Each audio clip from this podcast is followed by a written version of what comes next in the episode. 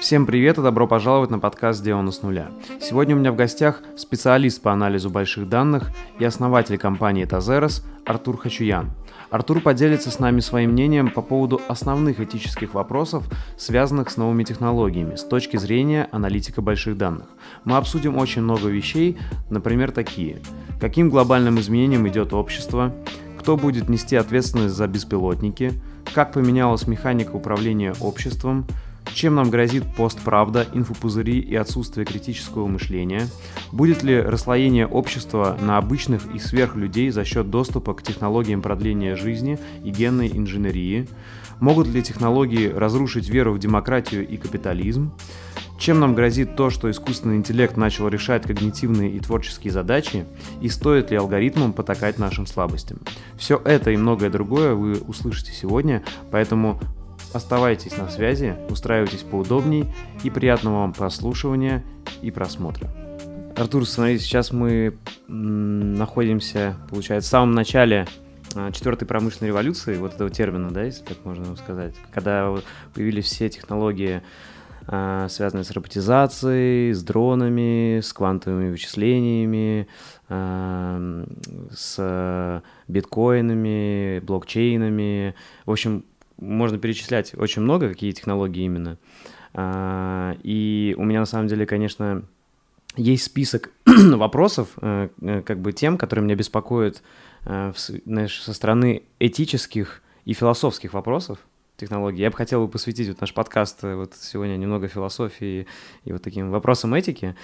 И вот прежде чем как бы начать ну, именно по каким-то темам, которые я подготовил, можешь сказать вот из разных перечисленных тем, вот, э, не обязательно, которые я сказал, в целом вот из всего этого термина четвертой промышленной революции, какие э, вопросы э, вот философские и этические тебя больше всего беспокоят вот лично? Ну, я на самом деле сейчас до этого чуть-чуть откачусь. Я, во-первых, делю технологии на как бы базовые и не базовые. То есть, э, значит, искусственный интеллект, машинное обучение – это все хорошо, но этого бы не было, если бы у нас не развились сети связи, у нас бы не появилось такое огромное количество данных о людях, там, социальные сети и все прочее. Потому что машинное обучение в том или ином виде, оно, конечно, существовало достаточно давно.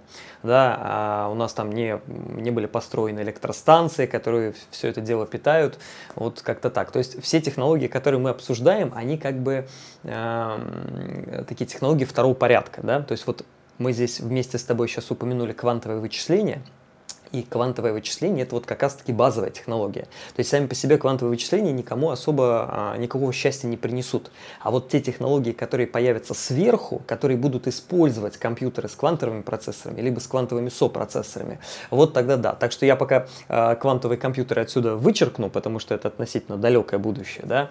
А что касается именно четвертой а, революции, то есть это, конечно же, машинное обучение и все этические вопросы, которые вместе с собой понимает, поднимает, э, соответственно, машинное обучение, мое любимое это, ну и самое важное для меня, а, соответственно, дискриминация определенных слоев населения, а, решая любой кейс от, значит, а, решения проблем бедности до какого-то социального рейтинга внутри государства, мы всегда так или иначе сталкиваемся с этическим вопросом дискриминации какой-то определенной категории граждан, людей, там, неважно. Если раньше, собственно, это делали люди, точно такая же была дискриминация, то есть сейчас за счет того, что процессы обладают большим объемом информации, информации и могут быстрее принимать решения, то в некоторых вещах вот эта дискриминация э, очень сильно усилилась. Угу. То есть для тебя все, что связано с дискриминацией, да, сейчас это главное? В основном, да. Ну, понятно, что у самого по себе искусственного интеллекта есть огромное количество тоже всяких э, вопросов, да, от э, переноса сознания, будет ли являться клонированием человека копированием его сознания, или это реально будет перенос откуда-то в другое место, вот, э, до вопросов, например, этики беспилотных автомобилей. Всем нравим, я все время вспоминаю мой любимый эксперимент MIT, где мы решали, да, за беспилотник, будем мы сбивать человека, значит, на переходе или в, врезать машину в отбойник, знаю, слышал ты про это, нет? Вот, у MIT была такая интересная онлайн-голосовалка, то есть от имени э, беспилотника ты, ты как бы это хотел, ты, ты как бы это решал. Ага, нет, вот именно этот не слышал. Концепция такая, что, значит, у тебя сломались тормоза у автомобиля, вот, и ты, как бы как искусственный интеллект автомобиля, должен решить, что ты сделаешь. Ты вобьешь водителя в отбойник, либо проедешь по пешеходному переходу. И там были разные ситуации. Например, водитель мексиканец, а на пешеходном переходе мама с двумя детьми. Да? Или, например, э, за рулем мама с двумя детьми, а по пешеходному переходу идут, не знаю, заключенные. Ну, то есть вот как-то так. И люди там голосовали, соответственно, за, за то, за что э, должен решить э, AI вот этого беспилотника. Но по факту, на самом деле, это, конечно, такая полушуточная вещь, но у беспилотников тоже есть очень много всяких вещей, потому что мы, например, как, когда мы покупаем какую-то технику, мы хотим, чтобы, естественно, техника сохраняла нас а, в, в первую очередь, да, мы были приоритетным пользователем для этого, скажем, автомобиля, но все-таки мы находимся внутри общества, и этому автомобилю тоже нужно с ним как-то взаимодействовать. Кстати, отсюда вот очень интересная вещь возникает. А, она не совсем про этику, она скорее более про государственный контроль, но здесь тоже есть этические вопросы, потому что социальные сети стали крупнейшим источником информации на данный момент и не планируют снижать вот этот вот уровень информационной вовлеченности всех слоев населения. Ну и вот государство сейчас э, находится в очень такой интересной позиции. Вроде как они не имеют никаких, э, никакой возможности повлиять на этот источник информации, а вроде как регулировать его нужно.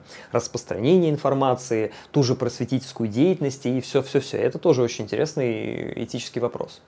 Угу. Слушай, когда ты рассказывал, я вспомнил, да, про этот эксперимент, там, по-моему, даже какой-то курс на YouTube был про философию. И, и это вообще классический вопрос, да, вот, типа, чем пожертвовать, одной жизнью или пятью, или там, а если эти жизни разного там по весу, по, по значимости человека, да, и так далее. А, слушай, давай тогда с этого и начнем. Вот как думаешь, э,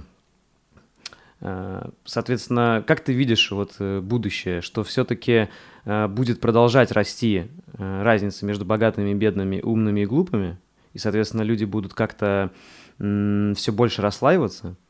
И вот э, я знаю, что ты технооптимист, но вот интересно все равно, как ты видишь, да, что вот есть как бы вариант вот такой антиутопический, где богатые в каких-то, знаешь, таких островках с технологиями будут ограждаться от других людей, э, где, а, и вокруг них будет, знаешь... Бедные будут на плантациях работать, в шахтах там и так далее. Ну или, знаешь, даже не настолько жестко, просто будет, знаешь, такое огромное гетто, как вокруг Парижа, только вот как его и будет вот знаешь э, э, центры городов где у них будут все технологии они будут э, максимально долго жить благодаря этим технологиям максимально комфортно и так далее а вокруг будет куча людей у, кого на это денег не будет да или или ты все-таки видишь что будет больше утопия такая что все технологии будут доступны для всех и у нас такое будет как бы все счастливы как ты больше видишь Слушай, это очень, значит, интересный вопрос. Давай, значит, разбираться.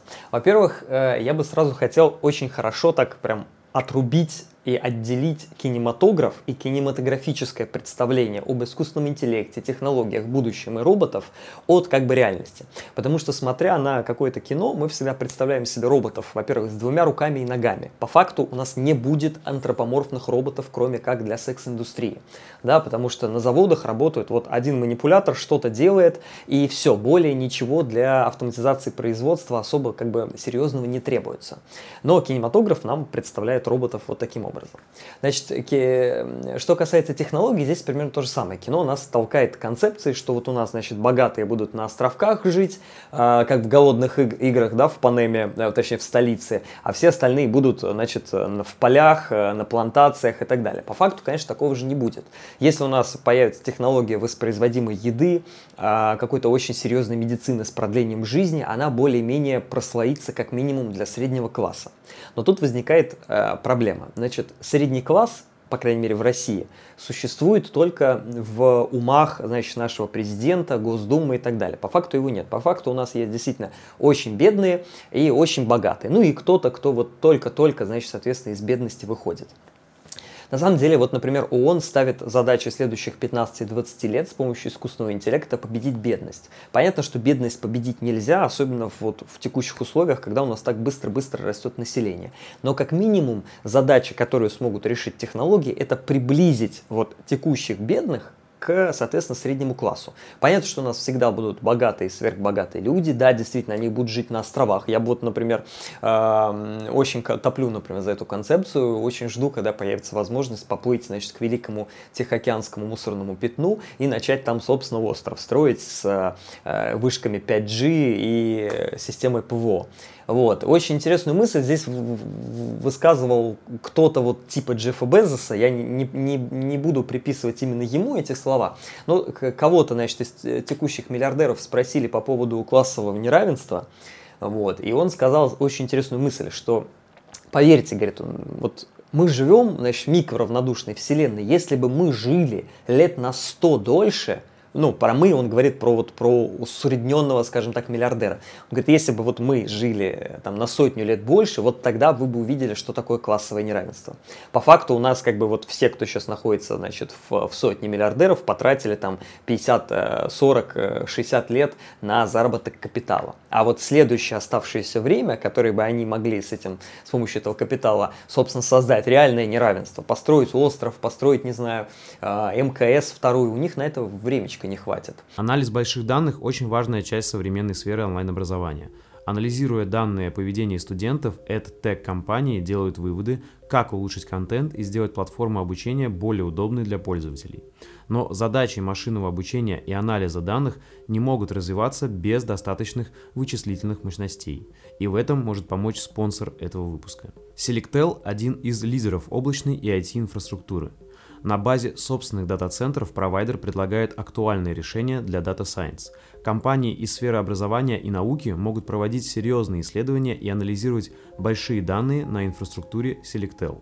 В Selectel можно заказать облачные серверы с мощными видеокартами NVIDIA, которые отлично подходят для работы с нейросетями и глубоким обучением. Они позволяют ускорить процесс классификации изображений, распознавания речи и обработки больших данных.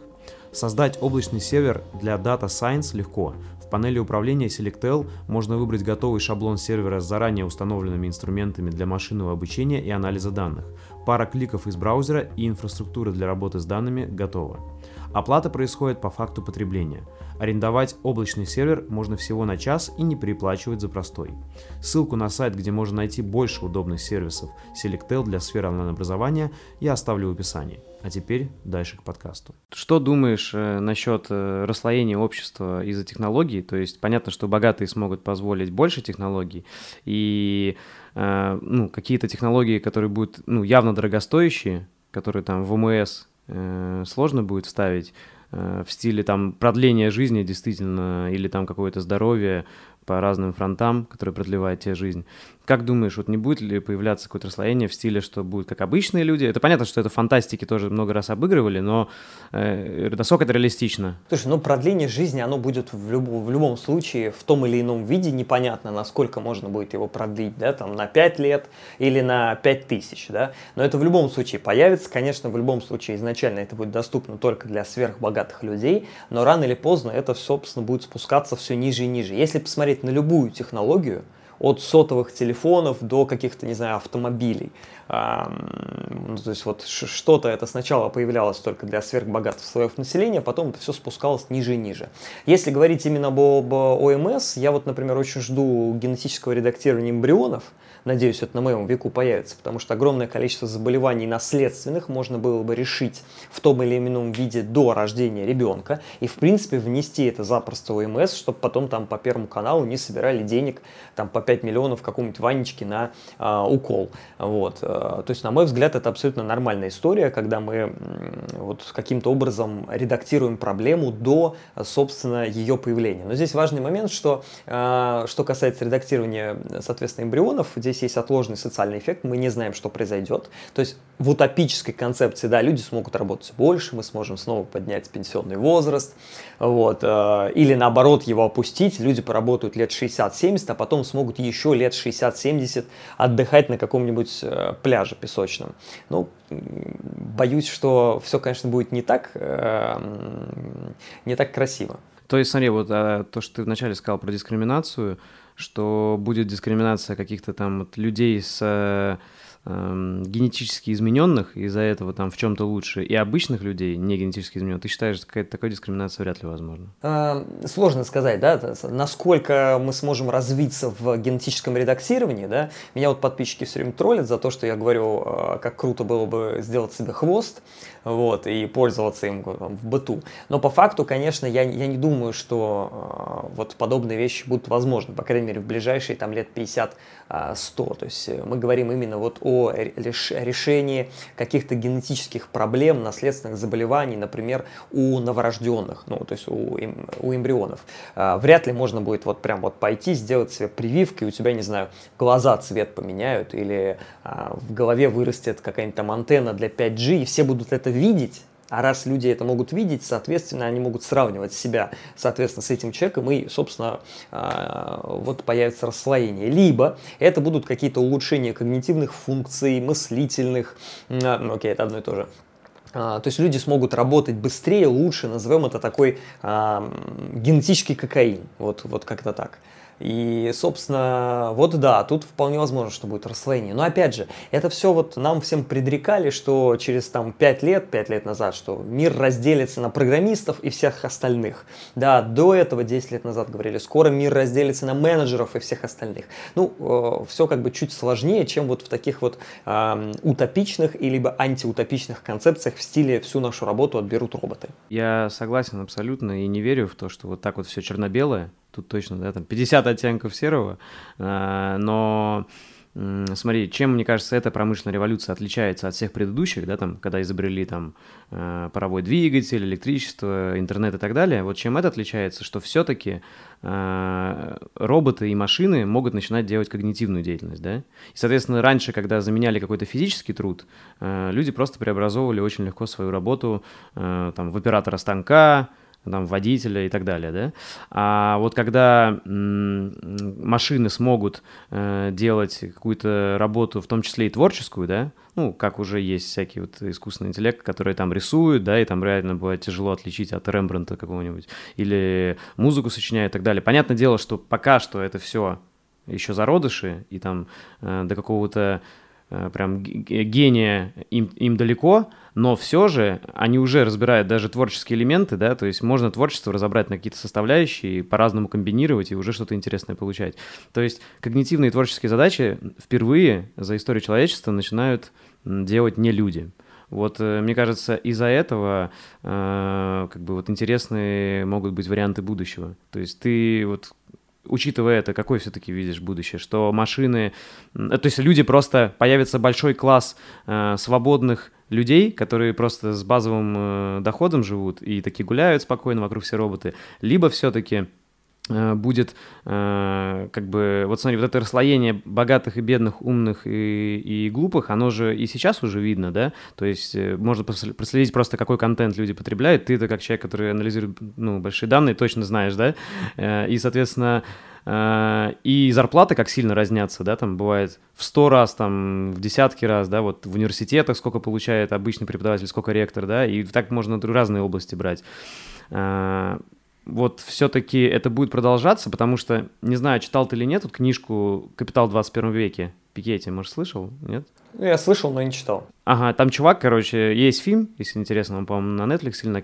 на поиске есть, если Лен книжку читать. Суть такая, что он сделал анализ и проанализировал разницу между богатых и бедных до Первой мировой войны, когда были там, ну, явно классовые общества, там, лорды всякие, цари и крестьяне. И сейчас, э, в 2010-х, когда вот появился интернет и техномагнаты всякие, типа Гугла, Apple, и он увидел, что сейчас разница даже больше, чем до Первой мировой войны между э, богатыми и бедными. То есть, если считать масштабы, понятно, сколько зарабатывают, ну, самые богатые люди и сколько бедные. То есть, продолжает расти эта разница. Соответственно, просто интересно, ты считаешь все-таки это преувеличение преувеличено, э, либо действительно это, это то, о чем стоит задуматься и людям, и государству, и вообще как-то, ну, переосмыслить. Знаешь, мы тут, понятно, подходим к сложным вопросам вообще системы капитализма, да, потому что, э, ну, все упирается в нее. Вот, ну, вот и тогда вот как раз добавочный вопрос, как ты считаешь, не уперся ли капитализм в какой-то угол, э, где надо уже что-то его переосмыслить, и, может, какая-то новая смешанная экономика должна быть? Вот такой сложный вопрос, но интересно, что думаешь? Э, значит, э, продукты генеративно-состязательных сетей, вообще, в принципе, машинного обучения, являются ли это э, имитацией когнитивных процессов человека? Значит, юридически, по крайней мере, в Российской Федерации, алгоритмы искусственного интеллекта – это то, что, собственно, имитирует когнитивную деятельность человека. Какую именно деятельность э, закон не поясняет. То есть, если мы можем, например, в Excel проставить там галочки по определенному условию, и алгоритм может сделать это за нас, это как бы тоже может считаться а, значит, имитированием когнитивной деятельности. Что касается машинного обучения, это очень простая штука. То есть, у нас есть табличка, там, не знаю, дата и выброс СО2. И вот мы можем построить простую, например, там, регрессионную модель, которая будет предсказывать нам вот этот вот выброс СО2 на основании каких-то других связанных параметров. Или раз у нас есть данные, это может быть дата, у нас это есть, может быть, некий временной анализ. Это очень простые вещи, в которых нету того, что можно назвать творчеством. Значит, что касается генеративно-состязательных сетей, которые у нас создают лица, а, создают какую-то графику, в большинстве случаев эта графика не создается из ничего. Она создается из чего-то, что было. Как ты говоришь, а, значит, рисуют как Рембрандт и очень похоже. Да, но Рембрандт нарисовал сначала. Потом мы собрали его картинки, на основании его картинок сделали нейронку, которая может копировать его стиль. Да, действительно, есть алгоритмы, которые прям вот с нуля могут создать некое искусство, но это все равно не их творчеством. Это творчество либо человека, который нарисовал какие-то исходные данные, которые были загружены как обучающая выборка, либо это творчество программиста, который, собственно, создал вот этот вот алгоритм. Есть, например, такой язык, а, ну, такой верхнеуровневый язык программирования, называется процессинг, который в основном используется дизайнерами и э, теми, кто занимается современным искусством, э, точнее медиаискусством. Вот на processing.org можно посмотреть, там есть раздел «Выставка», огромное количество проектов, которые сделаны, собственно, с помощью программирования, но все же его сделали люди. То есть вот на данный момент нету нейронок, которые бы сами что-то создавали, ну, по крайней мере, в моей концепции. Это на самом деле очень большая дискуссия, потому что когда мы а, создаем какой-то, например, алгоритм, который, проанализировав музыку, может там собственную музыку создать, а, до сих пор как бы никто из мировых экспертов не пришел к выводу, является ли это, а, соответственно, творчеством или нет. Юридически, что важно, юридически в большинстве случаев это не является объектом интеллектуальной собственности, и поэтому очень легко использовать такую музыку на Ютубе, в каких-то там коммерческих проектах. Поэтому это не является копированием, заимствованием, это именно абсолютно с нуля новое созданное творчество. Ну, если это, конечно, хорошо созданный алгоритм.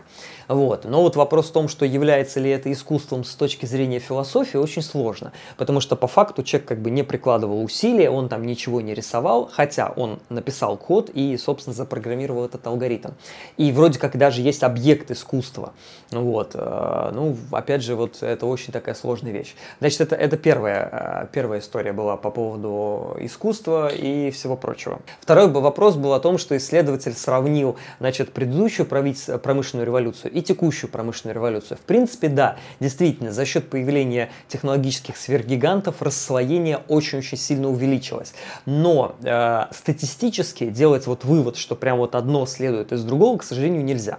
Потому что если бы у нас не развился интернет, если бы у нас не развились социальные сети, вполне возможно, мы бы до сих пор, не знаю, добывали уголь, и у нас бы сейчас все было на угле мы бы из него шили одежду, топили им печи, и у нас, конечно, был бы какой-то самый главный угольный магнат, между которым было бы какое-то гигантское расслоение, как, например, сейчас между а, бабушкой из Воронежа и, не знаю, а, каким-нибудь директором корпорации, да, IT, там, Фейсбуком, Амазоном и так далее. Вот, поэтому, да, действительно, оно есть, отрицать это глупо, но я бы не списывал это только на то, что это именно IT-отрасль и именно вот четвертая революция за счет подобных технологий.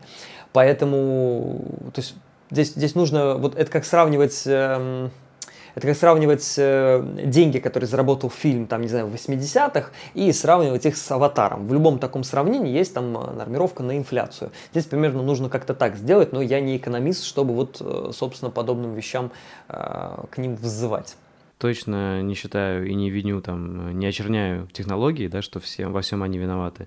Я только пытаюсь разобраться, ускоряют ли они разницу между богатыми и бедными, и делают ли технолог... технологии кого-то, знаешь, э, то есть, э, не, знаешь, не то, что несчастнее, а могут ли технологии кому-то дать такую силу, э, ну, кому другому она недоступна. Либо все-таки все, что мы сейчас обсуждаем, это технологии, которые доступны всем. Ну, грубо говоря, смотри, да, ничего не мешает человеку взять интернет и научиться чему угодно, да? Но он э, смотрит, допустим, какие-то развлекательные видосы и не парится. Соответственно, но с другой стороны, э, может быть, э, когда происходят манипуляции, да, особенно связанные с биг дата, и когда, может быть, э, человеку создается персонализированный мир под него, да, э, то, может быть, у него очень маленькие шансы выбраться из этого пузыря, да, то есть это как, знаешь, когда ты в этом пузыре, инфопузыре крутишься, и тебе там все время, там, допустим, всякие развлекательные видосы, и вокруг тебя такие же люди, которые только развлекуху хотят, и это очень, очень грамотно сделано самыми умными людьми этого мира, да, которые управляют там соцсетями и так далее, э, то в принципе, что тут ожидать, да, что не такой большой процент э, вот, э, тех, кто идет развиваться, а тех, кто не идет. То есть все-таки, мне кажется, э, фактор вот, манипуляции людьми благодаря технологии, его нельзя отрицать, он есть, вопрос только, насколько он масштабный, и вот нужно ли его как раз поднимать как уже этический какой-то вопрос масштабный, да, чтобы, э, э, ну, как-то вот людей, кто обладает какими-то огромными технологиями и большими данными о других людях, как-то регулировать уже, да, что вот они не могут прям ну, потому что многие алгоритмы уже знают нас лучше, чем мы сами, да, и нам могут не то, что продавать то, что мы хотим, а создавать желание, которое мы хотим, и потом покупать, да, уже. То, что, вот. Вот, э, соответственно, что ты думаешь, э, все-таки нужно как-то это этически регулировать? Ну, естественно, да, вопрос, а, значит, персонализации креатива – это одна из сложнейших тем и одна из моих любимейших. А, в последнем сезоне значит, «Мира Дикого Запада» там вот был вот этот сверхкомпьютер Раваам, который, собственно, по факту и разделил все общество. Каждому он придумал некую социальную траекторию и всех держал внутри этой социальной траектории. Там один из главных второстепенных персонажей должен был совершить мелкое правонарушение, чтобы его там жизнь пошла определенным, по определенному значит, пути, и в итоге он там должен был условно умереть в канаве. И это, кстати, очень хитрая, хитрая концепция. До сих пор никто достоверно не может, опять же, ответить на вопрос. Значит, мы продукт рекомендательных систем или рекомендательные системы – это продукт нас. А, значит, каждая крупная корпорация, в том числе Facebook, которые начали первые делать шаги в персонализации креатива, естественно, они всегда говорят о том, что значит, мы анализируем ваши данные исключительно для того, чтобы попадать в ваши рекламные предпочтения. Ну, мол, как бы реклама – это то, на чем мы зарабатываем, и нам нужно очень хорошо знать, когда вам что показывают. Это действительно так, но уже достаточно много лет реклама уже пришла к тому моменту, и вот подобные алгоритмы, что они создают у нас интерес к определенному контенту, и, соответственно, в тот момент, когда этот интерес доходит до определенной точки, которая там тоже рассчитана алгоритмом, мы, нам, соответственно, показывается реклама, мы с ней взаимодействуем, и Facebook на этом экономит кучу денег.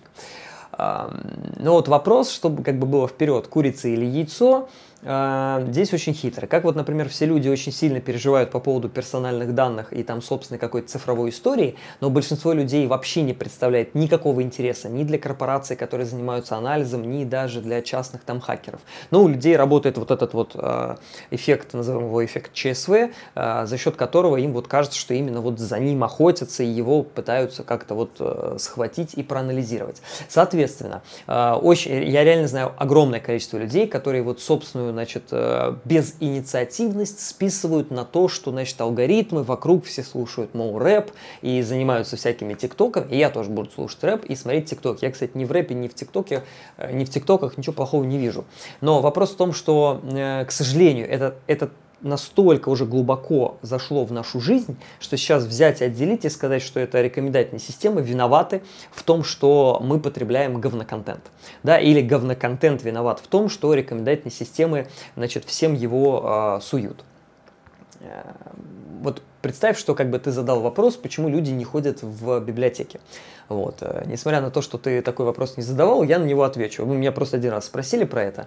А, это на самом деле не так. Люди продолжают ходить в библиотеки и продолжают читать книги, продолжают ходить в архивы и там что-то анализировать. Но э, проблема, которую вот мы описываем, даже не проблема, а вот вот эффект того, что все смотрят хрень в интернете, она описывается очень просто. Нас стало много. На нашей планете огромное количество людей.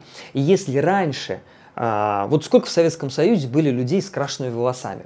Ну, были они. А, их было крайне мало, но они были. А сейчас мы как бы пропорционально объем общества увеличили, соответственно, и количество таких людей тоже увеличилось. Вот. А, соответственно, и люди, которые ходили в библиотеки, и они есть и сейчас. И люди, которые занимаются фундаментальной наукой, которые пишут какие-то статьи и чем-то там занимаются очень-очень серьезным и многим кажущимся скучным, они как бы продолжают существовать существовать. Но общество заменило ценность экспертную ценность на, э, назовем это, аудиторную ценность. То есть, вот помнишь раньше, как реклама работала? Э, мы э, видели в рекламе блиндомет мужика, значит, в таком в, в белом костюмчике написано, что он там главный специалист ран, по, не знаю, по яйцам или по пасте, и он там мазал вот эту пасту, стучал по ней и говорил, вот, покупайте там блиндомет или еще что-то.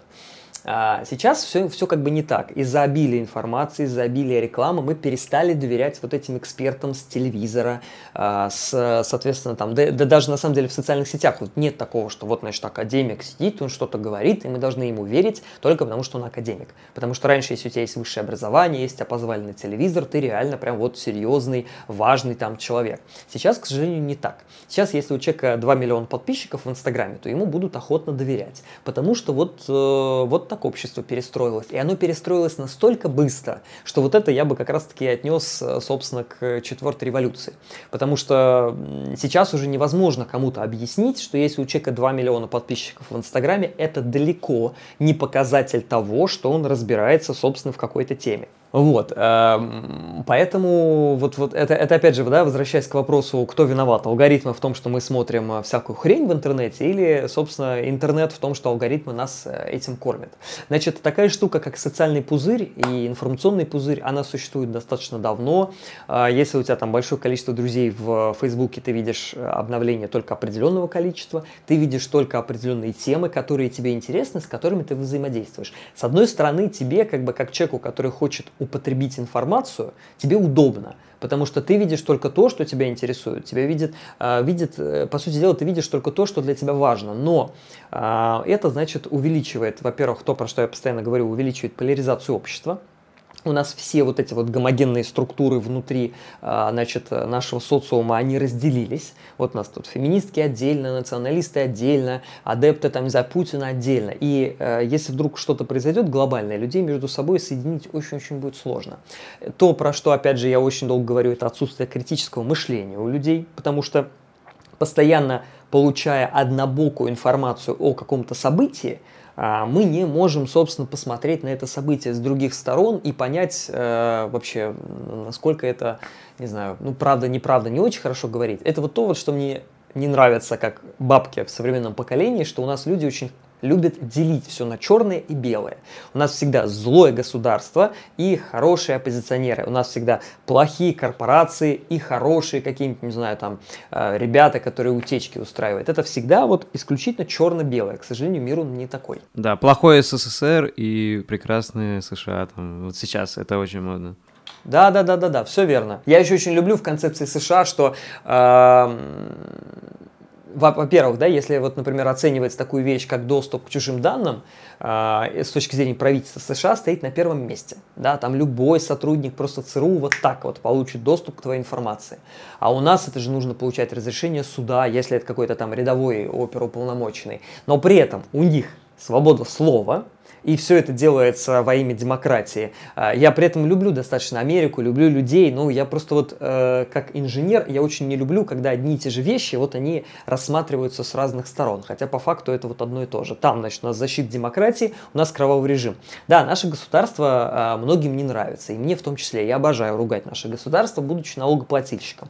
Но если рассматривать какие-то базовые вещи, вот, например, закон о просветительской деятельности, мне он жутко не нравится. Э, меня максимально оскорбляет, что кто-то там из Госдумы, какой-нибудь вот Журавлев, который на Первом канале говорил о сексе с черепахой, а потом он придет и будет решать, делать мне просветительскую деятельность на Ютубе или нет. Меня, конечно, это жутко оскорбляет. Но, возвращаясь вот к людям с двумя миллионами подписчиков в Инстаграме, которые, например, а, призывают лечить, не знаю, рак мочой, да, или там, не знаю, переломы поддорожником. Это, конечно, я очень сильно утрирую, но все вот эти БАДы, которые продаются через Инстаграм, всевозможные фуфломицины, Это вот реальная проблема. Но нельзя отрегулировать их но не отрегулировать деятельность каких-то других просветителей. И вот, собственно, мы прикатываемся к проблеме, которая связана с а, госрегулированием. Но пока мы ее отложим, мы закончим все-таки вот, значит, мысли закончу про э, все-таки алгоритмы. Я как бы это, значит, по корпоративному не звучало, но я все-таки считаю, что, э, значит, алгоритмы рекомендательных систем усилили вот этот вот эффект, но все-таки люди сами виноваты и сами деграднули. То есть, по сути дела, как бы их вот постоянно начали кормить вот этим вот контентом, а, где ты одним большим пальцем скроллишь 15-секундные видео, вот. И этот эффект увеличился для них, но по факту это люди начали вот такой вот контент смотреть. Слушай, если глубоко копнуть, то это же э, то, как мы устроены природой, да, то есть что технологии сильно опережают наше развитие эволюционное. То есть, что э, мы-то, у нас-то мозг до сих пор еще не проапгрейдился, эволюция его не настигла, и, и у нас до сих пор мозг чувака, который нашел мед и будет его есть, пока не обожрется, да? Поэтому там, ну, мы и так любим сахар. Или, или тыкать в, этой, в этот мед палкой, или там тыкать в какого-то другого человека палкой.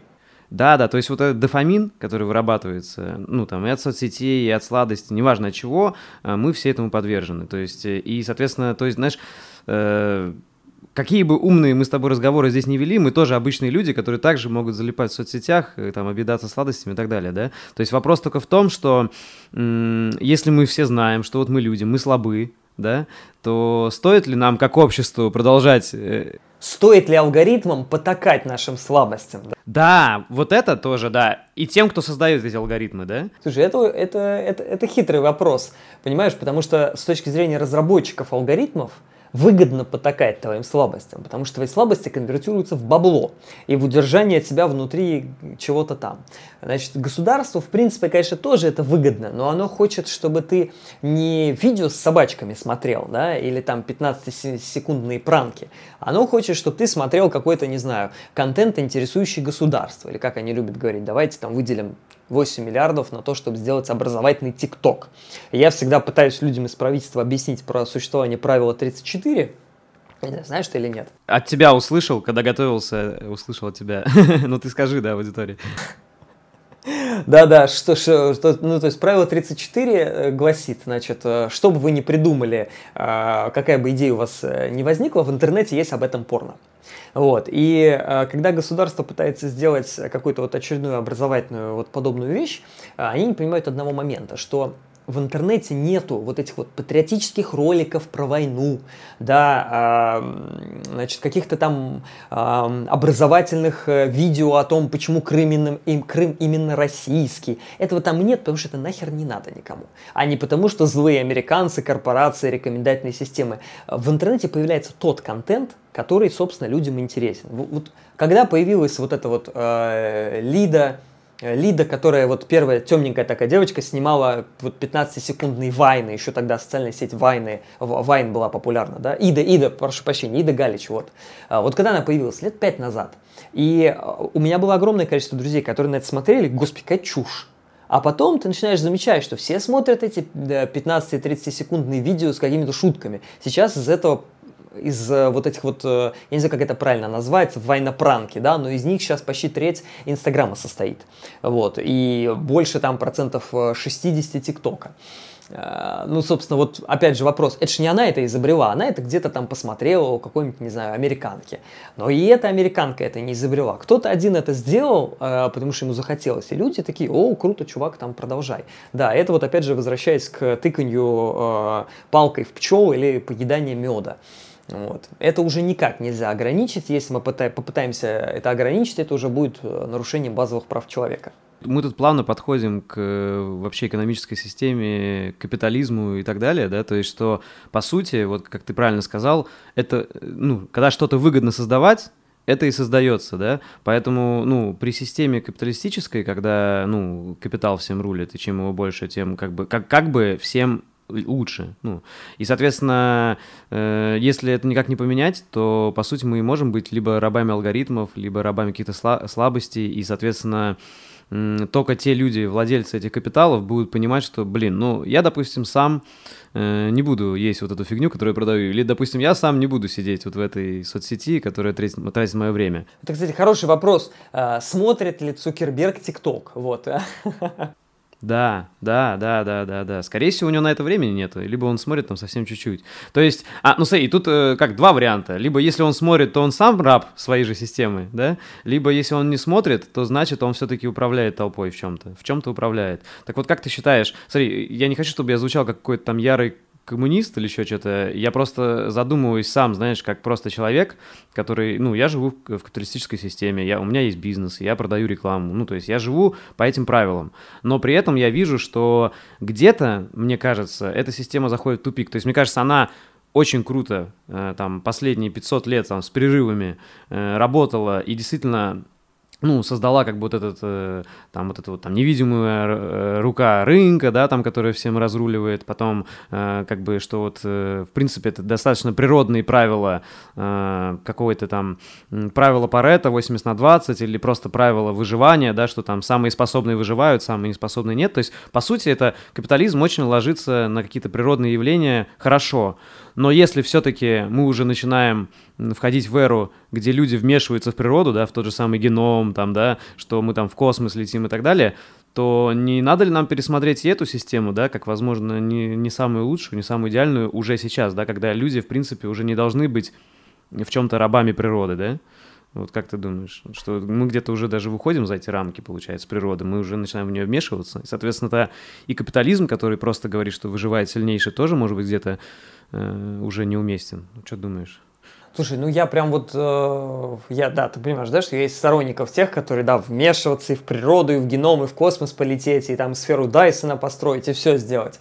Я, значит, возвращаясь до этого, мы поднимали тему, безусловно, базового дохода. Значит, у меня есть огромное количество, вот не только в моем окружении, а в принципе знакомых, которым вот не хватает денег. А, не на еду, а на какие-то вот дополнительные вещи. То есть люди тратят очень много времени на зарабатывание денег. И их, в принципе, не очень устраивает их работа, но они работают. Они не могут выучить английский язык, не могут поехать куда-то попутешествовать, потому что им вот тут нужно бабло. А, Причем вот опять же не на еду, а на какие-то уже вот мифические такие вещи. А, как это, удобство и так далее. Комфорт, комфорт какой-то уже. Да, да, да, да, да, за вещи личного комфорта. Я за базовый доход. И очень за это топлю, и мне считается это очень круто. И, по крайней мере, такая богатая страна, как Россия, себе запросто это может позволить. Если, конечно, у нас все будет до бюджета доходить. Но я очень боюсь двух вещей. Значит, первое в том, что общая масса людей реально тупеет. А, то есть мы вернемся к каким, откатимся назад к каким-то низменным инстинктам, мы там, не знаю, бойцовские ямы откроем, ну то есть вот какие-то такие вещи выползут, потому что людям тупо вот э, нечего делать будет. Они раньше себя... То есть не все э, начнут заниматься вещами, на которых у них не хватало времени. То есть те люди, которые говорили, мне нужно э, деньги, э, значит, и время, чтобы выучить английский язык, когда они эти деньги получат, они не будут учить английский язык. Они ляжут на диване и медленно растекутся, и с этим диваном просто в, в симбиоз войдут. Ну и, соответственно, вытекающая отсюда история а, это алгоритм, который бы мог решать, кому давать базовый доход, а кому нет. Как бы, кто достоин этого, кто не деграднет, а, это тоже было бы, наверное, плохо, да, потому что все люди равны, все права равны, и мы должны, как бы, если делать базовый доход, то делать его для всех. Но вот э, я подобных вещей, на самом деле, очень боюсь, хоть мне и хочется сделать это, потому что я реально вижу, что многие люди пытаются выжить, и их бы подобные вещи просто спасли. Так не думаешь, что чем э, дальше будет технология развиваться, тем меньше будет веры э, как в капитализм, так и вообще в равенство, на котором вот как бы зиждется идеология капитализма, что типа все равны, все, все одинаковые, но при этом на самом деле выживает сильнейший, ни хрена не все не равны. Как бы да, все звери равны, но, но кто-то равнее. Да, да, то есть по сути демократия и капитализм, мне кажется, ну идут к тому, что они будут разрушены как раз-таки технологиями. Э, вот мне так кажется. А, ты как думаешь? Социализм, что такое, значит, марксизм, что такое, вот что было в Советском Союзе.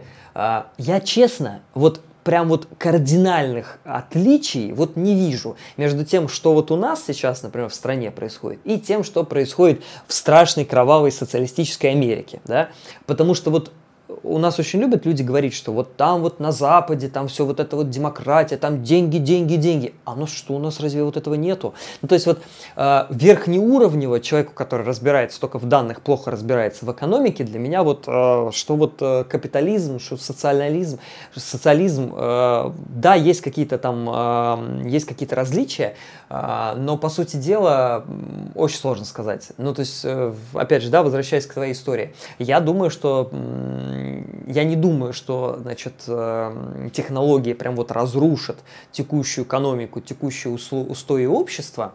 Они скорее трансформируются. Не знаю во что, в какой-нибудь, не знаю, там, в технократию или еще во что-то. Но на самом деле наблюдать за этим очень интересно. Я тебе приведу, значит, парочку примеров. Опять же, все это происходит не из-за технологий, а вместе с технологиями, потому что нас стало много. Значит, там до 1900 года нас там был миллиард человек, а потом внезапно бух, и еще 7,5 появилось. Через следующие 10 лет нас еще там в 3-4 раза станет больше.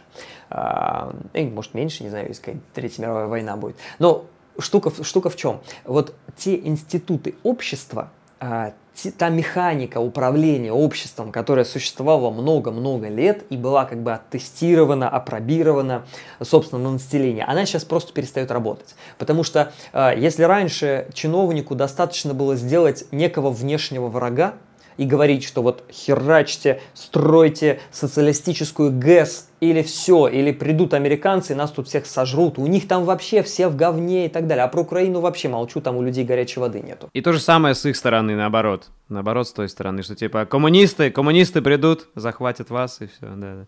Да, да, да, да, да, да, да, да, да. Все верно, все верно. Если раньше вот эта хрень работала, то сейчас эта хрень не работает. Мы все помним вот, помним вот этих вот двух мужиков в Солсбери. А, то есть, представляешь, да, какой-то там российский генерал такой, так, найти, определить, кто это где, пишет бумажку, по факсу там отправляет. К этому моменту 25 человек с Reddit уже нашли их аккаунты в социальных сетях, выпотрошили всю историю, снимки, значит, из универа, все, вот это цифровая реальность. То есть нельзя сказать, что это произошло из-за развития социальных сетей и каких-то вот цифровых инструментов. Но явно не стоит отрицать, что цифровые инструменты этому поспособствовали. То же самое, например, церковь. Сколько людей у нас раньше ходило в церковь? Церковь у нас обладала огромным влиянием. Даже когда была Вторая мировая война, и там 40% было только верующих, ну, плюс-минус, а церковь все равно э, имела влияние. За это государство церкви платило. Ну, не деньгами, а отсутствием налогов. Сейчас церковь свое влияние практически растеряла, по крайней мере, в современной, э, ну, в условной Москве, да, тут, тут практически уровень реально верующих, которые верят вот в Бога, а не в РПЦ. Я очень люблю делить, значит, верующих от, э, соответственно, РПЦ, потому что это чистый бизнес, который еще не платит налоги, и его бизнес это, по сути дела, продажа некой вот, некого влияния на аудиторию. Этот механизм тоже развалился, он тоже перестает работать. Соответственно, всем нужно придумывать что-то, что-то, что-то. К счастью или к сожалению, наша, по крайней мере, страна в этом достаточно отстает, а, потому что они все пытаются использовать какие-то вот свои старые инструменты, но обмазать их вот в некую цифровую, значит, новую величину.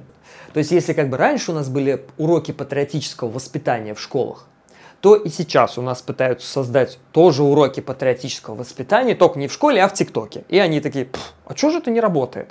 Уже не работает. Вот, кстати, возвращаясь к вопросу о капитализме. Не знаю, опять же, про капитализм это или нет, но мне очень нравится концепция вот в разрезе, значит, э, политического, господи, патриотического воспитания э, в том, что людям нужно продавать эту идею. То есть их, им не нужно с ложки кормить, э, вот прям вот заставлять. Им нужно продать идею, в этом заинтересоваться. Почему вот усредненный американец намного патриотичнее, чем усредненный россиянин? У нас тут все мечтают свалить отсюда, как поросенок Петр, ненавидят э, правительство, президента и так далее и тому подобное. В Америке тоже огромное количество проблем и социальных, и экономических, но там тебе за флаг просто, значит, э, палками забьют на, на каком-нибудь рынке, если ты вдруг не да, этому потопчешь или еще что-то.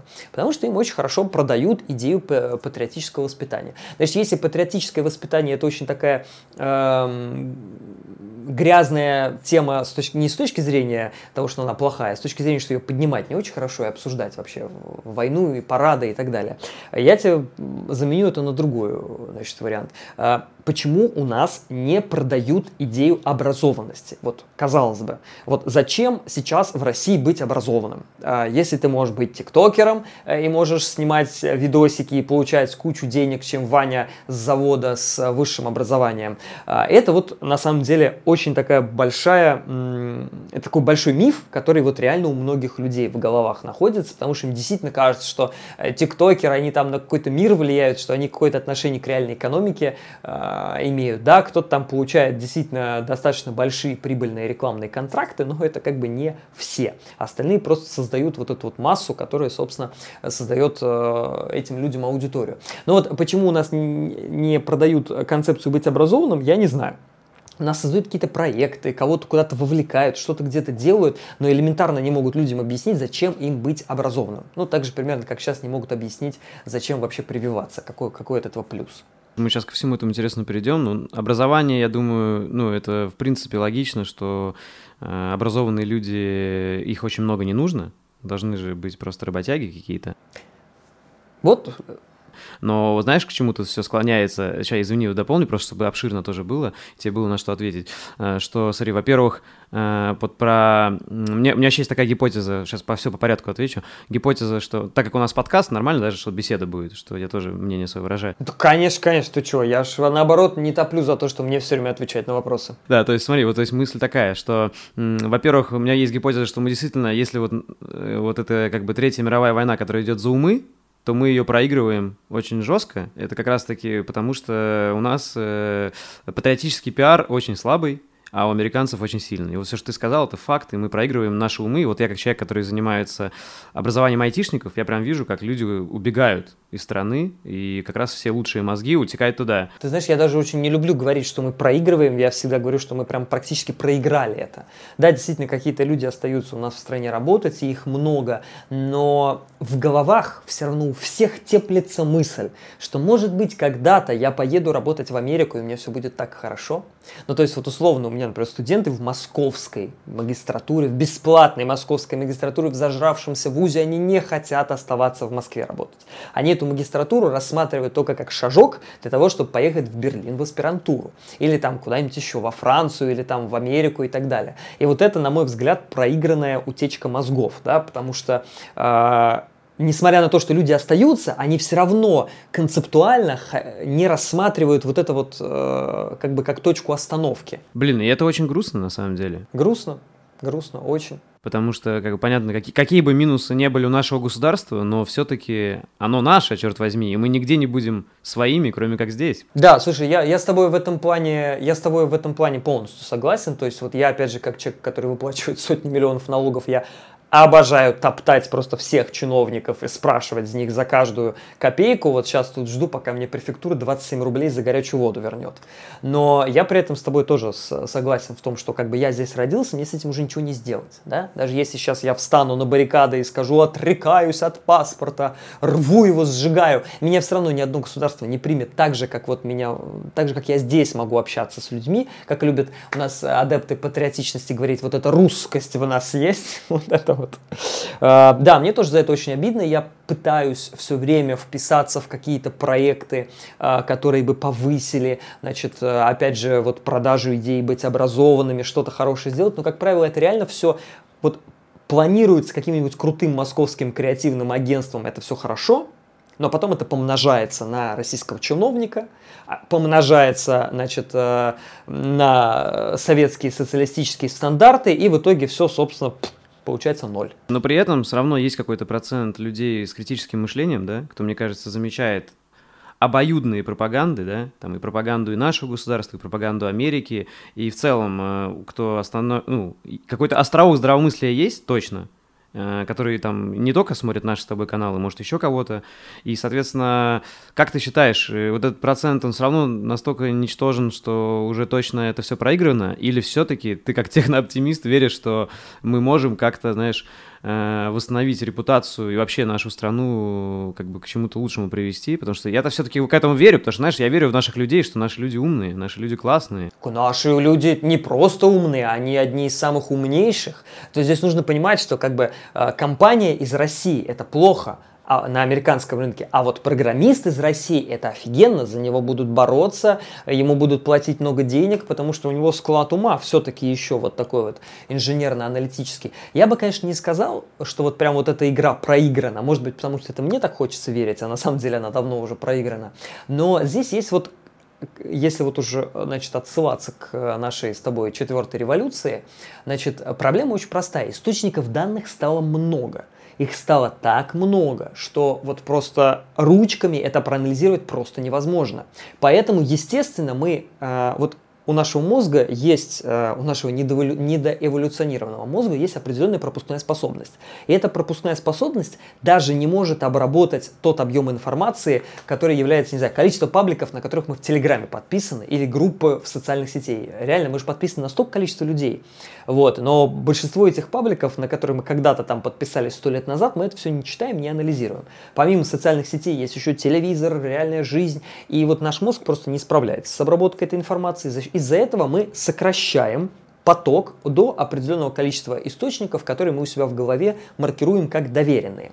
Отсюда э, очень сложно человеку следить за всей пропагандой. Во-первых, зачем это нужно? Да, я бы вот не стал на это тратить время, хотя я, конечно, на это трачу время. Я читаю и депутатов Госдумы в Телеграме, и там и националистов, и феминисток, всех, потому что со- стараюсь более-менее как бы картину составить.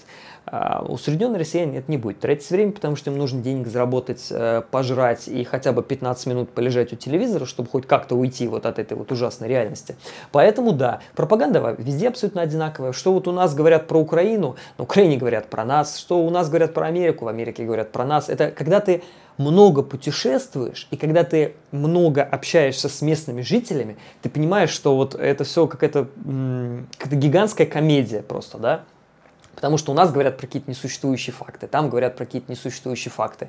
Многие люди, которые занимались агрегаторами новостей, пытались построить системы, которые, и я в том числе, да, мы пытались построить алгоритмы, которые бы проверяли факты, мэчили эти факты, и из этого всего э, говорили, значит, вот такая-то новость, здесь правда, правда, неправда, неправда, но все журналисты настолько по-разному пишут тексты, никакие тут генеративно-состязательные сети не могут, э, значит, решить задачу создания вот этих вот описаний, все настолько по-разному значит, описывают события, и что самое главное, пруфы на эти события, как часто, находятся в офлайне, а не в онлайне. Их-то вот как раз-таки не оцифровывают. Поэтому не знаю, появится ли в ближайшее время какой-то инструмент, который бы помогал бы нам фильтровать вот этот контент и маркировать его.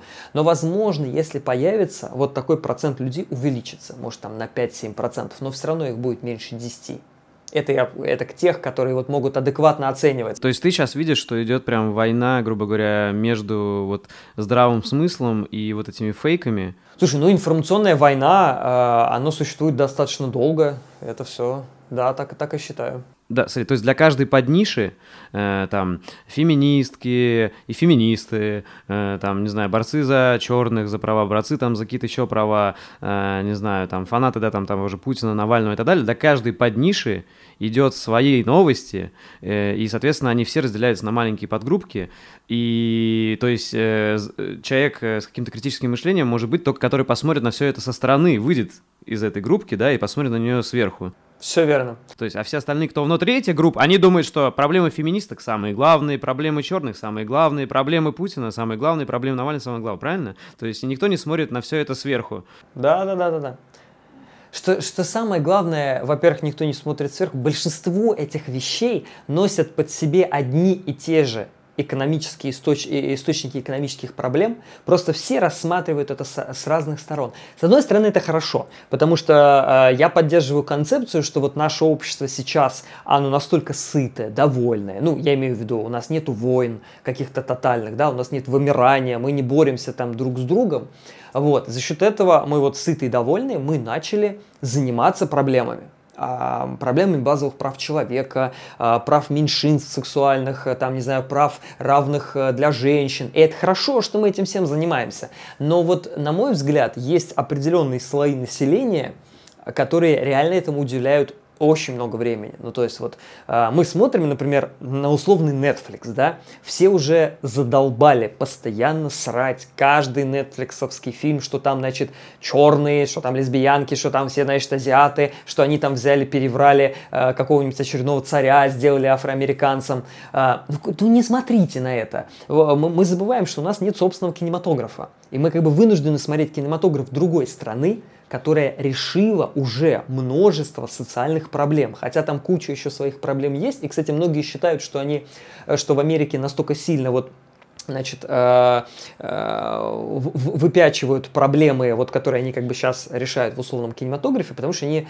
э, пытаются таким образом замазать кучу всяких социальных проблем. Но там на самом деле люди решили огромное количество вот базовых социальных проблем. Да? Там тебе мент не прострелит новокуйбышевские коленки, потому что ты попросишь его представиться. Да? Конечно, там есть полицейский произвол, но его намного меньше, чем у нас. То есть я к тому, что нам, зачем смотреть на других, да? как бы нужно смотреть на себя, будучи как бы в собственном болоте, и пытаться решать какие-то проблемы вот здесь. Но за счет того, что у нас в России нету ни социальных сетей, ни кинематографа, а, ни, ни там, ну окей, на Ютубе у нас куча всяких разных э, блогеров, э, более-менее, но мы не владельцы этого Ютуба, и поэтому мы, соответственно, не можем влиять ни на персонализацию креатива, ни на что, что, кому, куда показывать. Вот. Поэтому мы видим ценности других людей, которые для большинства, для условного населения Воронежа они вообще неприменимы никак. А, слушай, блин, еще грустнее стало, когда ты это сказал. У нас получается пока не техно-оптимизм, а техно-пессимизм немного, но, с другой стороны, я считаю, это важные темы, которые надо обсуждать. Так это не, ты понимаешь, это не, это не техно-пессимизм, потому что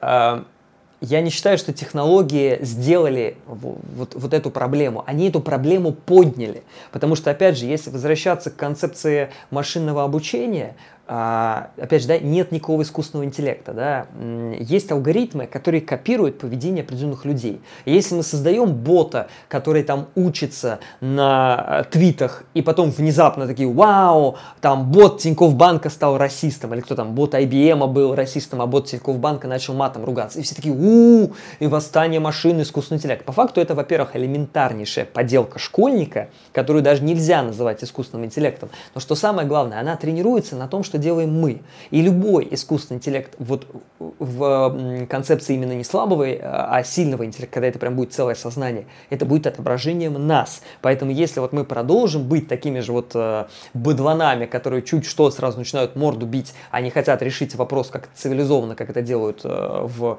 неком нормальном мифическом обществе, вот такой искусственный интеллект у нас и появится.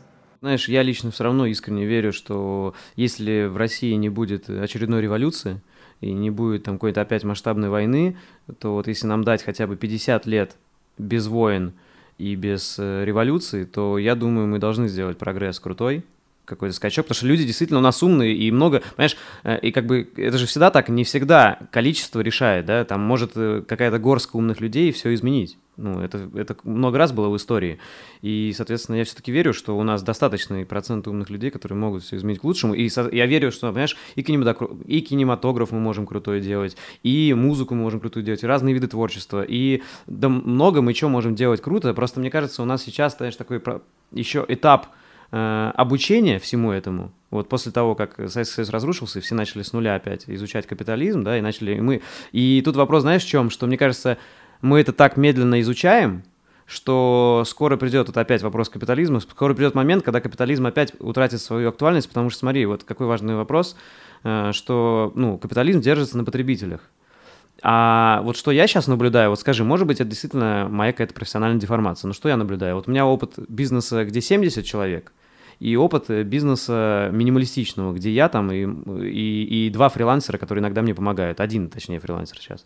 И у меня, понимаешь, я за три года вот сейчас вот сделал вот с этим YouTube, в принципе, такой как бы микробизнес, э, который я потом хочу развивать, э, который уже не уступает бизнесу, который я делал 10 лет, который, где 70 человек работает. То есть я вижу тенденцию, что все-таки благодаря технологиям, вот, которые мне дают YouTube, там, да, видео и так далее, я могу уже как бы, ну, делать какие-то соответственно, э, принося пользу обществу какие-то продукты, не хуже, чем 70 человек, которые трудятся, да, понимаешь, вот, и это интересно, что, то есть, можно уже, и это ведет к тому, что, э, в принципе, действительно, как вот, знаешь, Инстаграм был создан 15 людьми, я не знаю, сколько там сейчас работает, но в целом очень большие, как бы, не, понятно, это не касается всяких производств, хотя и то там автоматизация идет. Вот я работал на заводе 15 э, лет назад там примерно, и, соответственно, уже тогда целый завод газобетонный, э, там 10-12 человек обслуживал смену.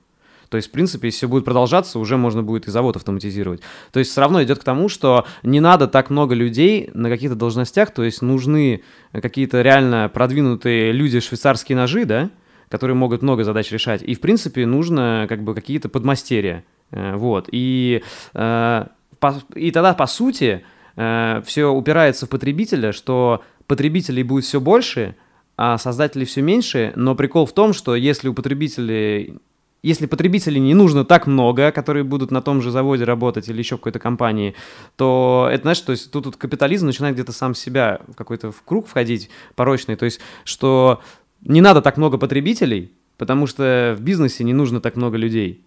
И, соответственно, и не нужно так много товаров потреблять.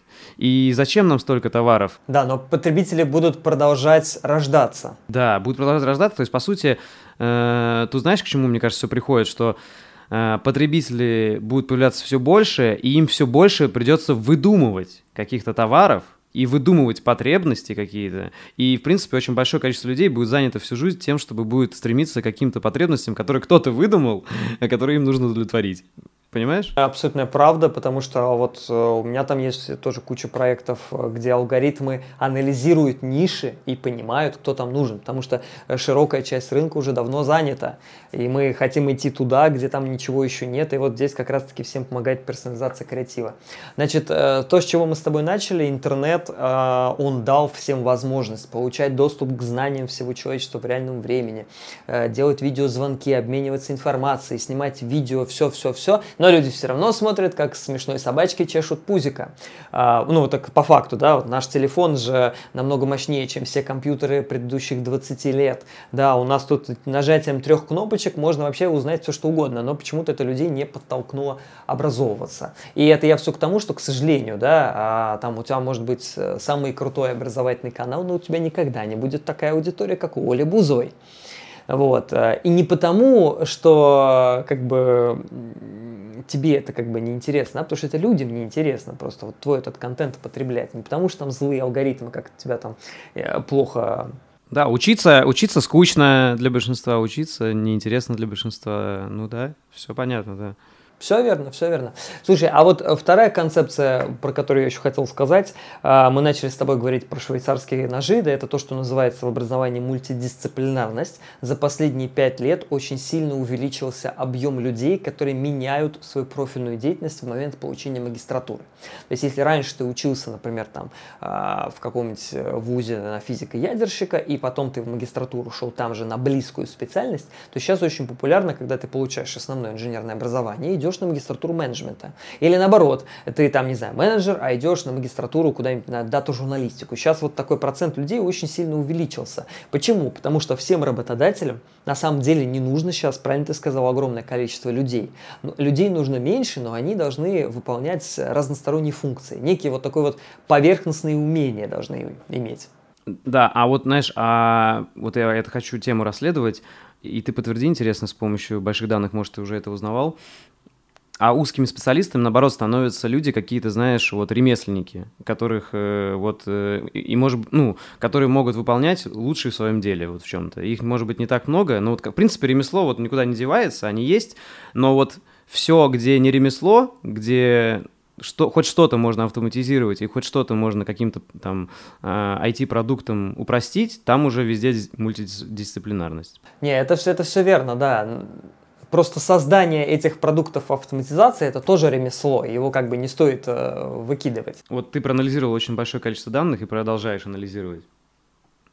Как ты видишь, вот к чему мы уже точно, если отделить какие-то наши догадки, мысли, теории, вот к чему точно уже общество идет. Я слышал, ты не раз говорил, что к тотальной открытости, вот есть еще что-то, кроме тотальной открытости, к чему мы уже точно идем? Тотальная открытость, э, и мы сто процентов идем к тотальной поляризации, все. То есть если все продолжится вот в тех, э, скажем, традициях, которые вот у нас поддерживаются сейчас, отсутствие критического мышления, полное засилие, значит, рекомендательных алгоритмов, я ничего в этом плохого не вижу в них. Но для людей, которые сами не могут, которым не повезло получить от от э, генетики возможность самим принимать решения, а которые следуют за толпой. Мы знаем, что таких людей большинство, не только там в нашей стране, везде так. Вот. Э, этими людьми все-таки нужно как-то управлять. И реально вот из моих уст это звучит очень ужасно. Но давайте не забывать, что когда у нас рождается ребенок, мы отдаем его в школу. А, почему, почему мы это делаем? Потому что иначе ребенок просто ну, не, не может а, ничего сделать. Он не умеет ни писать, ни читать, а, не знает, как себя вести а, с другими людьми почему нельзя сейчас вот, э, собственно, взять часть вот этих вот э, вещей, которые за нас решают, значит, алгоритм персонализации креатива и, собственно, обязать людей вот каким-то образом э, все это изучать. Опять же, вот даже в какие-то школьные времена. Это просто звучит ужасно, потому что мы это нормируем на текущее состояние российского правительства, которое очень любит навязывать нам полную чушь, абсолютно не связанную как с реальностью. Поэтому мои слова звучат ужасно.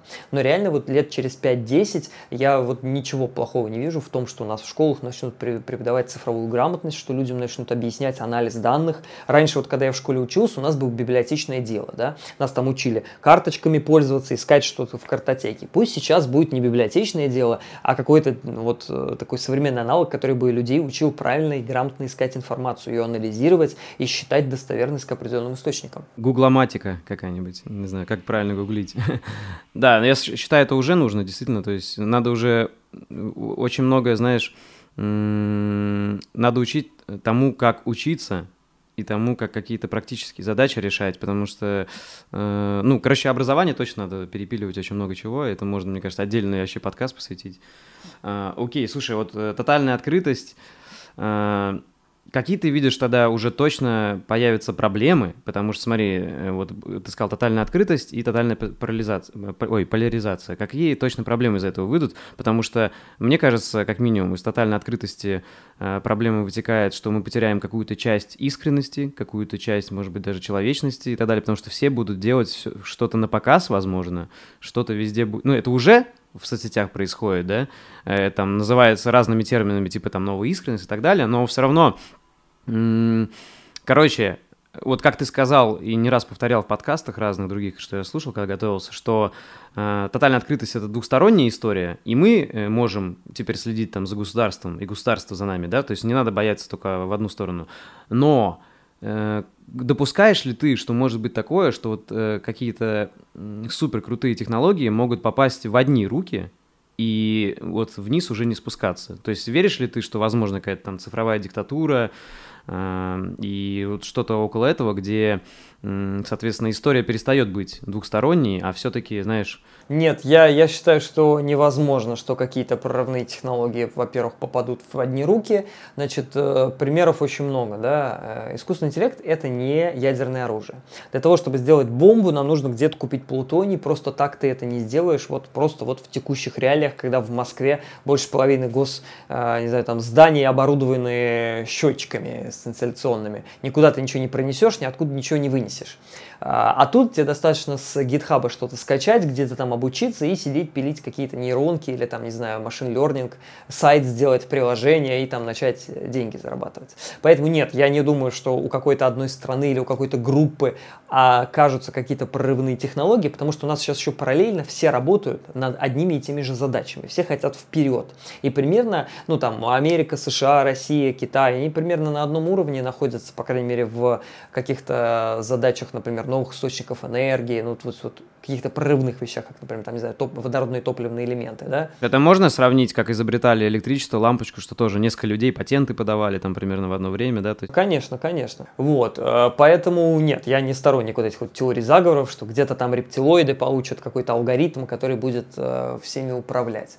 Вот. Но то, что поляризация приведет к тому, что если вдруг сейчас какая-то проблема произойдет, или нам нужно всех как-то будет объединить, да, а сделать это невозможно. Вот сейчас Москва, скоро сентябрь, ноябрь, выборы, у тебя избиратели делятся на такое количество сегментов, что тебе приходится понимать, с каким сегментом ты вообще не будешь взаимодействовать, потому что его проблемы а, абсолютно противоположны другому сегменту. То есть вот если Трамп на это забил со своим Cambridge Analytics, и они показывали э, людям абсолютно разный креатив, то есть мексиканцам говорили, получите грин-карты, врачам говорили, выгоним нахер мексиканцев, и ему было абсолютно насрать, потому что у него такая была одиозная компания. Но по факту люди начинают замечать подобные вещи. Так что нет, в ближайшее время я не думаю, что что-то прям вот плохое произойдет, и кто-то один получит вот власть над всеми этими вещами.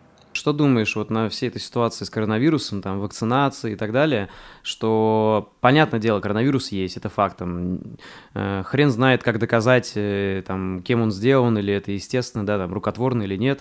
Короче, факт такой, что он есть, и вот к чему ты склоняешься, что все, что сейчас происходит там с чекинами, с QR-кодами, там, с паспортами вакцинированных, не только в России, да, там, в других странах, да, вот всякие вот это вот штуки, Э, это все от того, что политики сами в шоке и не знают, что делать, и они там вот экспериментируют там со всем этим, либо же все-таки под вот шум коронавируса какие-то политические решения и какой-то передел мира, не знаю, там идет все-таки, может быть, ну какие-то все-таки политические важные решения под шумок коронавируса происходят, либо ты считаешь это тоже, ну, ближе к конспирологии?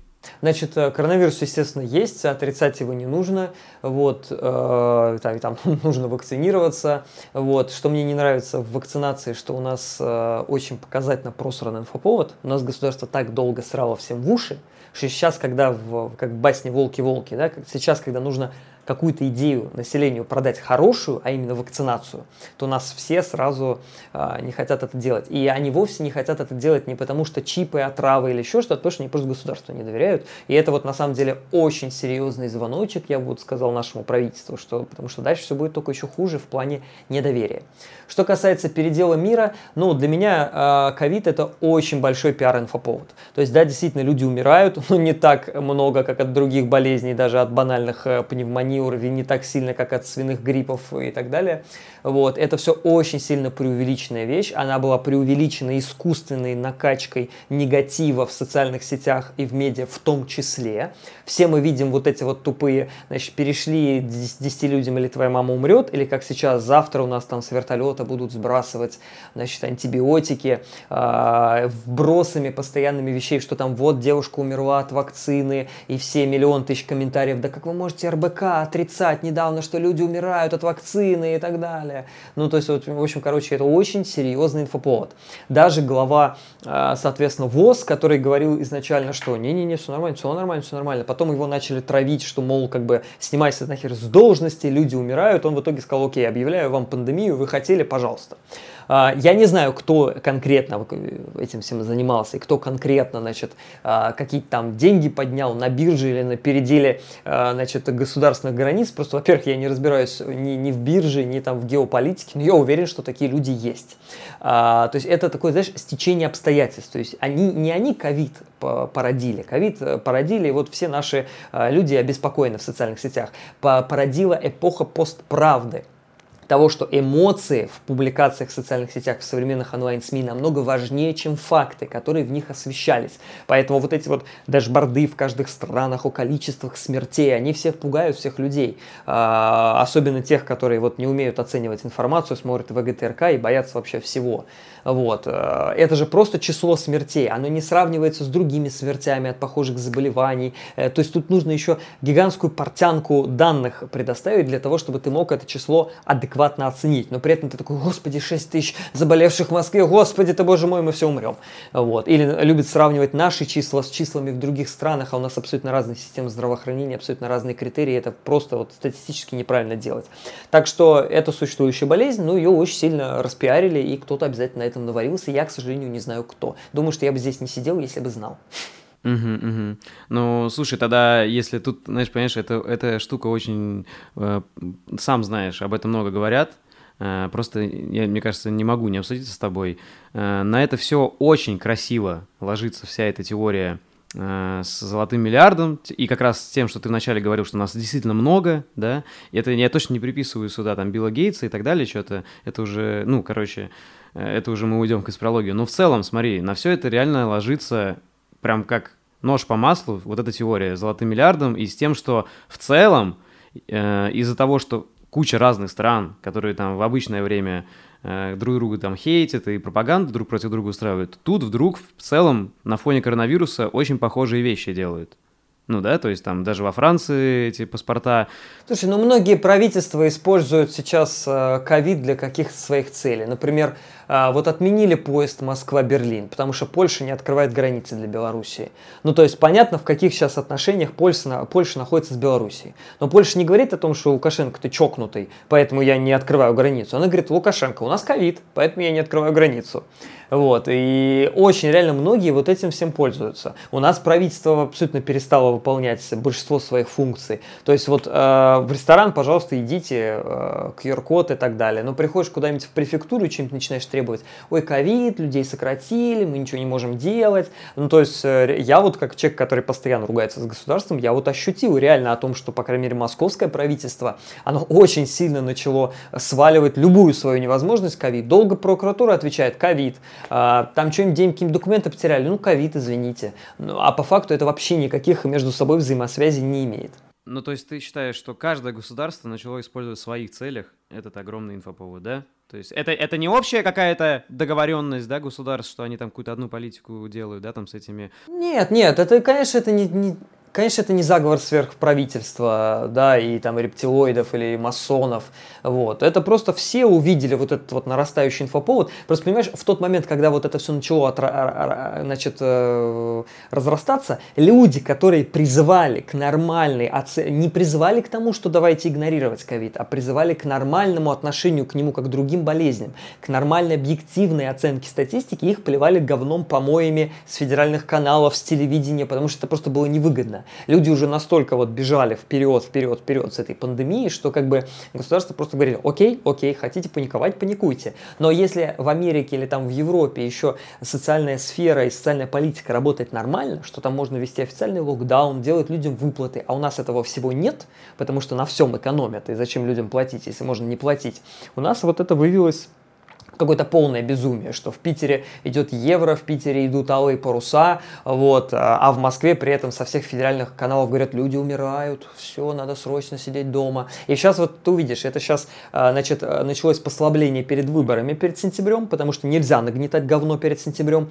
Выборы пройдут, а, и опять это все вклю... опять люди начнут умирать, опять начнут копать общие могилы, вот это все. Вот это мне не нравится. То есть это мешает э, людям здравомыслящим просто нормально в этом всем существовать, когда на тебя вот это все давит, давит, давит, давит. Тогда как ты считаешь, э, какая, какое, ну, Короче, твой трезвый взгляд относительно вопросов вакцинации, коронавируса и вот этих, смотри, паспортов возможно, вакцинированных, что ты считаешь полный бред, а что ты считаешь, даже если полный бред, к чему мы в итоге придем?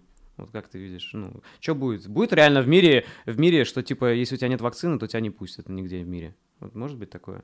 Слушай, нет, я не думаю, что если где-то вакцина тебя не пустят, потому что это нарушение базовых прав человека, потому что такие, как я, не за суд судиться с кем угодно, хоть с другой страной, и всех можно набутылить достаточно легко. Я против введения паспортов, потому что это реально какая-то сегрегация одних с другими. Я против того, что СМИ позорно врут о том, что всех штрафуют налево и направо, о том, что всех там увольняют с работы. Вы говорите честно, с работы увольняют тех, кто там неофициально устроен. Потому что официально устроенного человека ты ничего с ним не сделаешь. Белого, нормального, высокооплачиваемого программиста, у которого есть серьезный нормальный договор, ты ничего ему не предъявишь, потому что Трудовой кодекс не э, имеет статьи о том, что тебя могут отстранить из-за не сделанной прививки э, без э, значит, оплаты. Такого просто нет в законе есть для определенных групп лиц, но, э, для тех, но не для тех, кто официально там работает и так далее. За счет того, что у нас больше половины людей вообще не официально работают, а из оставшейся половины процентов 80 работают плюс-минус в серой зоне, тебя официальная зарплата, минимальная ставка, а на руки ты получаешь черт знает что, понятно, что с такими людьми можно вертеть и делать все, что угодно. У нас людей загнали в такие рамки, что ты действительно либо ты вакцинируешься, либо ты э, уходишь с работы, и как бы человек ничего не может сделать. Вот это плохо. То есть вакцины это хорошо, нормально, и действительно мы не поборем пандемию, пока у нас не появится коллективный иммунитет. Но при этом из-за того, что у нас государство, опять же, просрало инфоповод и не может нормально продать идею, почему стоит сделать вакцину, а это, это абсолютно серьезно, ни один инфоповод не отвечает на вопросы, зачем вакцинироваться. Некие мифические люди где-то умирают, некие мифические родственники могут умереть, хотя у, у кого-то все вакцинировались. А, ты, может, можешь поехать куда-то, а может, не можешь. Получаешь вот этот вот пропуск, с которым ты можешь пойти в ресторан, хотя ты и так мог туда ходить. Ну, то есть вот это все у нас сделано очень плохо. Людям реально не объясняется. правильно понимаю, что, да, что эта компания просто не только у нас, там и как минимум во Франции тоже, да, где там у них забастовки. Или, ну, то есть есть еще точки в мире, где ну, государству не удалось донести, да? Доверие. То есть здесь э, э, как бы вот э, реально, если читаешь любой комментарий про вакцину, просто вакцину замени слово на правительство. И вот человек пишет, что я не доверяю правительству, потому что это, это, это, это вот, вот, вот все то же самое. Просто, ну, вакцина вот такой большой прецедент. Вот. Я ни в коем случае не поддерживаю там антиваксеров, но среди них реально иногда бывают здравые идеи, особенно про качество, плюс мы там кому-то воду вкололи, кому... это все, конечно, единичные случаи, но у нас нормально людям не объясняют, что, зачем, куда, что э, вакцина это никакая не ослабленная форма вируса, что ты там обязательно заболеешь ковидом, что у людей какое-то гигантское количество просто стереотипов, и, и причем стереотипов не безумных про чипы и так далее, а стереотипов абсолютно обоснованных, что там вакцину могут плохо изготовить, ведь ты умрешь, что там где-то в интернете написали, что кто-то умрет. Это вот все... Что мало времени прошло, там, пока ее разрабатывали и так далее. Все верно, что мало времени прошло, никому не объясняют, что это военный институт, он это сделал все по указу, он эту вакцину сделал не с нуля, а основываясь на предыдущих разработках, которые там делались много-много лет, это абсолютно нормально, что они там почти за два года сделали работающую вакцину. Это вот, я тебе говорю, это проблема того, что у людей, значит, все сокращено до 10 источников, у них осталось ВГТРК, Виктория Боня, значит, там э, и так далее. И вот они от них только получают информацию еще от пяти тиктокеров. Понятно, что всосать как-то еще что-то дополнительное очень сложно. Ну и, короче, это просто факт, это будет все усложняться. И что с этим делать, пока действительно непонятно. Что касается чипирования, смотри, мы все уже давно чипированы смартфонами, по сути это, да, это уже как бы, ну, мы сами все про себя рассказали, и где есть смартфон, там, в принципе, ну, по сути, мне кажется, уже можно спокойно внедрять паспорт в смартфоны и убирать эти старые бумажки просто у всех смартфоны за место паспортов. А, но вот э, больше-то всего людей пугает, и в целом есть вот это вот идея и в фильмах, и в целом где-то там даже в правительстве когда-то обсуждали, э, вот чипирование именно как чип в тело, да, как ты считаешь, это вообще возможно? Нужно ли это? Потому что в целом, мне кажется, можно обойтись смартфоном, и нафига ничего не надо внутрь себя ну, вставлять. По поводу смартфонов, моя любимая байка, когда люди, которые идут на митинг, очень-очень боятся системы распознавания лиц, но при этом берут с собой телефон. И они до сих пор не понимают, что их не по каким там камерам вычисляют, а просто по э, данным, которые передает мобильный оператор. Э, конечно, чипов никаких нет, таких технологий нет. Вживить какое-то устройство, у которого был источник э, питания на хотя бы там на 5 лет, чтобы всем этим пользоваться. Таких технологий нет, поэтому чипы это полная чушь. Вот. Но вот, например, перенос паспортов в телефоны я полностью э, поддерживаю. И вот я, например, хочу сейчас, э, когда у нас там в 22 или там в 25 году, когда у нас будут электронные вот эти карточки, очень хочу получить такое вместо паспорта. Мне кажется, это прикольно. То есть я э, понимаю, да, что данные э, нужно переживать за их э, значит, сохранность, но при этом я не хочу терять комфорт в каких-то определенных вещах. Да, я хочу продолжать пользоваться подтвержденным аккаунтом на госуслугах. Это удобно, быстро. Да, я знаю, что это все просрется, это все постоянно просирается в каких-то сливах э, и так далее. Но зато, как минимум, я за это заплатил своим комфортом. Так что а, нет, чипов не будет. Вот, э, но, опять же, в каком-то обозримом будущем телефоны это удобно. И все, что сейчас есть, можно засунуть в телефон. И у нас вся цифровизация, в принципе, а, к этому идет. И я, опять же, в этом ну, ничего плохого не вижу. Я тоже вижу, что через телефон это все удобно и классно. Я тоже за то, чтобы все продолжалось идти в сторону телефона. Но я правильно понимаю, что если бы когда-нибудь где-то в какой-либо стране э, начали бы чипировать не через телефон, а через какую-то штуку. Ну, смотри, это же можно привнести, вот нейролинк уже же разрабатывают, да? Почему бы потом не, не поднести, что, а почему бы и нет, чувак, у тебя уже есть нейролинк, в принципе, мы его просто подключаем, вот у тебя паспорт. Это же удобно. Да, но пока просто, да, просто пока нейролинк, он там в единичных экземплярах в высокооплачиваемой лаборатории. То есть никто не изготовит их в таком количестве, чтобы дать это бесплатно всем э, жителям Воронежа. Ну, короче, это возможно, но точно еще лет 30-40 как минимум. Да, я думаю, что вполне себе мы можем лет 30-40 точно отдохнуть спокойно. Окей. А, но если бы тебе предложили какой-то момент, ты бы, наверное, сам задумался, да? Если вот такая технология появилась бы? Слушай, вот что бы я сделал, это бы AirFit метку поместил бы вот сюда. Вот это прям то, чем я э, хочу заняться, потому что это удобно, постоянно ключи не нужно забывать. Вот, на мой взгляд, это вот тот чип, который я могу себе позволить. Но какой-то чип с радиопередатчиком, чтобы он что-то делал, это достаточно серьезная вещь. Уж тем более чип, который там к мозгу подключался бы. Ага, супер. Все, ну тогда продолжим. Ребята, этот выпуск заканчивается довольно резко, потому что у нас с Артуром кончилось время, и мы не успели обсудить все, что хотели, но мы уже записали вторую часть, поэтому обязательно ждите ее в следующих выпусках «Сделано с нуля». Спасибо за внимание. Если вам понравился выпуск и вы хотите внести свой вклад в продвижение подкаста, то, пожалуйста, поделитесь им с друзьями, оставьте отзыв в комментариях и нажмите колокольчик на YouTube-канале.